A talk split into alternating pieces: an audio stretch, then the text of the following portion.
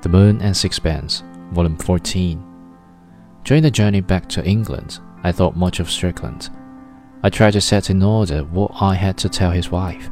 It was unsatisfactory, and I could not imagine that she would be content with me. I was not content with myself. Strickland perplexed me. I could not understand his motives. When I had asked him what first gave him the idea of being a painter, he was unable or unwilling to tell me. I could make nothing of it.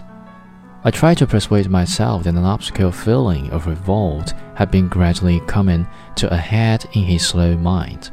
But to challenge this was the undoubted fact that he had never shown any impatience with the monotony of his life.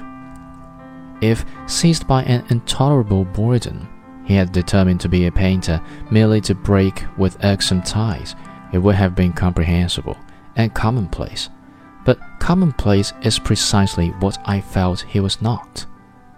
At last, because I was romantic, I devised an explanation which I acknowledged to be far fetched, but which was the only one that in any way satisfies me. It was this. I asked it myself whether there was not in his soul some deep rooted instinct of creation, which the circumstances of his life had obscured, but which grew relentlessly, as a cancer may grow in the living tissues, till at last it took possession of his whole being and forced him irresistibly to action. The cuckoo lays its egg in the strange bird's nest, and when the young one is hatched, it shoulders its foster brothers out and breaks at last the nest that has sheltered it. But how strange it was that the creative instinct should seize upon this dull stockbroker, to his own ruin perhaps, and to the misfortune of such as were dependent on him, and yet no stranger than the way in which the Spirit of God has seized men, powerful and rich, pursuing them with stubborn vigilance till at last, conquered, they have abandoned the joy of the world and the love of women for the painful austerities of the cloister. Conversion may come under many shapes, and it may be brought about in many ways. With some men, it needs a catalysm, as a stone may be broken to fragments by the fury of a torrent. But with some, it comes gradually, as a stone may be worn away by the ceaseless fall of a drop of water. Strickland had the directness of the fanatic and the ferocity of the apostle. But to my practical mind, it remained to be seen whether the passion which obsessed him would be justified of his work. When I asked him what his brother students at the night classes he had attended in London thought of his painting, he answered with a grin. They thought it a joke. Have you begun to go to a studio here? Yes, the blighter came round this morning, the master, you know. When he saw my drawing, he just raised his eyebrows and walked on. Strickland chuckled. He did not seem discouraged. He was independent of the opinion of his fellows. And it was just that which had most disconcerted me in my dealings with him. When people say they do not care what others think of them, for the most part, they deceive themselves. Generally, they mean only that they will do as they choose, in the confidence that no one will know their vagaries, and at the utmost only that they are willing to act contrary to the opinion of the majority because they are supported by the approval of their neighbors. It is not difficult to be unconventional in the eyes of the world when your unconventionality is but the convention of your set. It affords you then an inordinate amount of self esteem. You have the self satisfaction of courage without the inconvenience of danger. But the desire for approbation is perhaps the most deeply seated instinct of civilized man.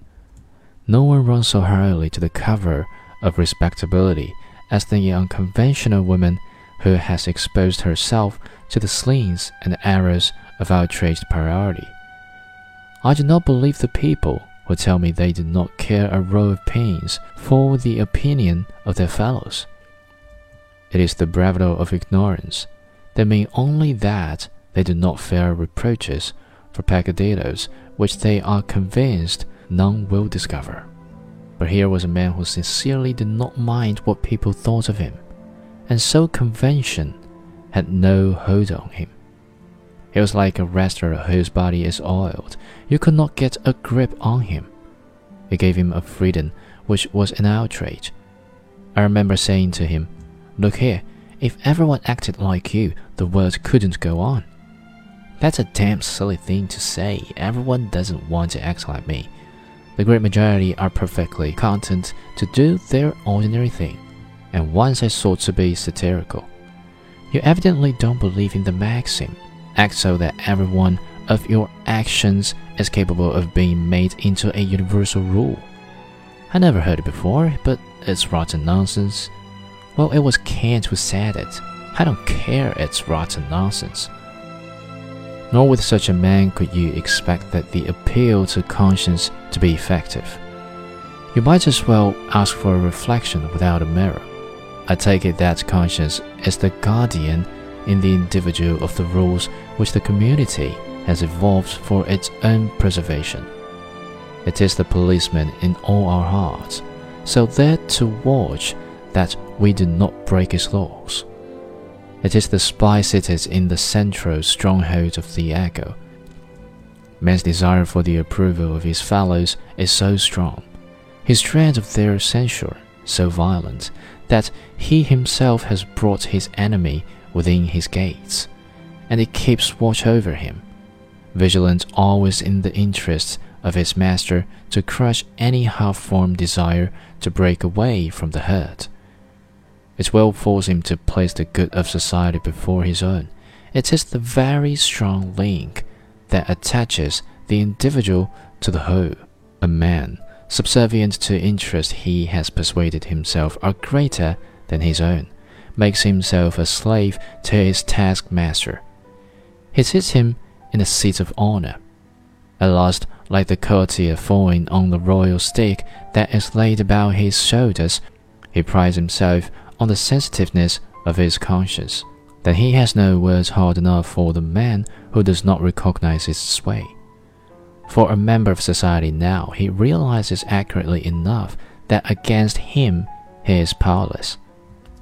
When I saw that Strickland was really indifferent to the blame his conduct must excite, I could only draw back in horror as from a monster of hardly human shape.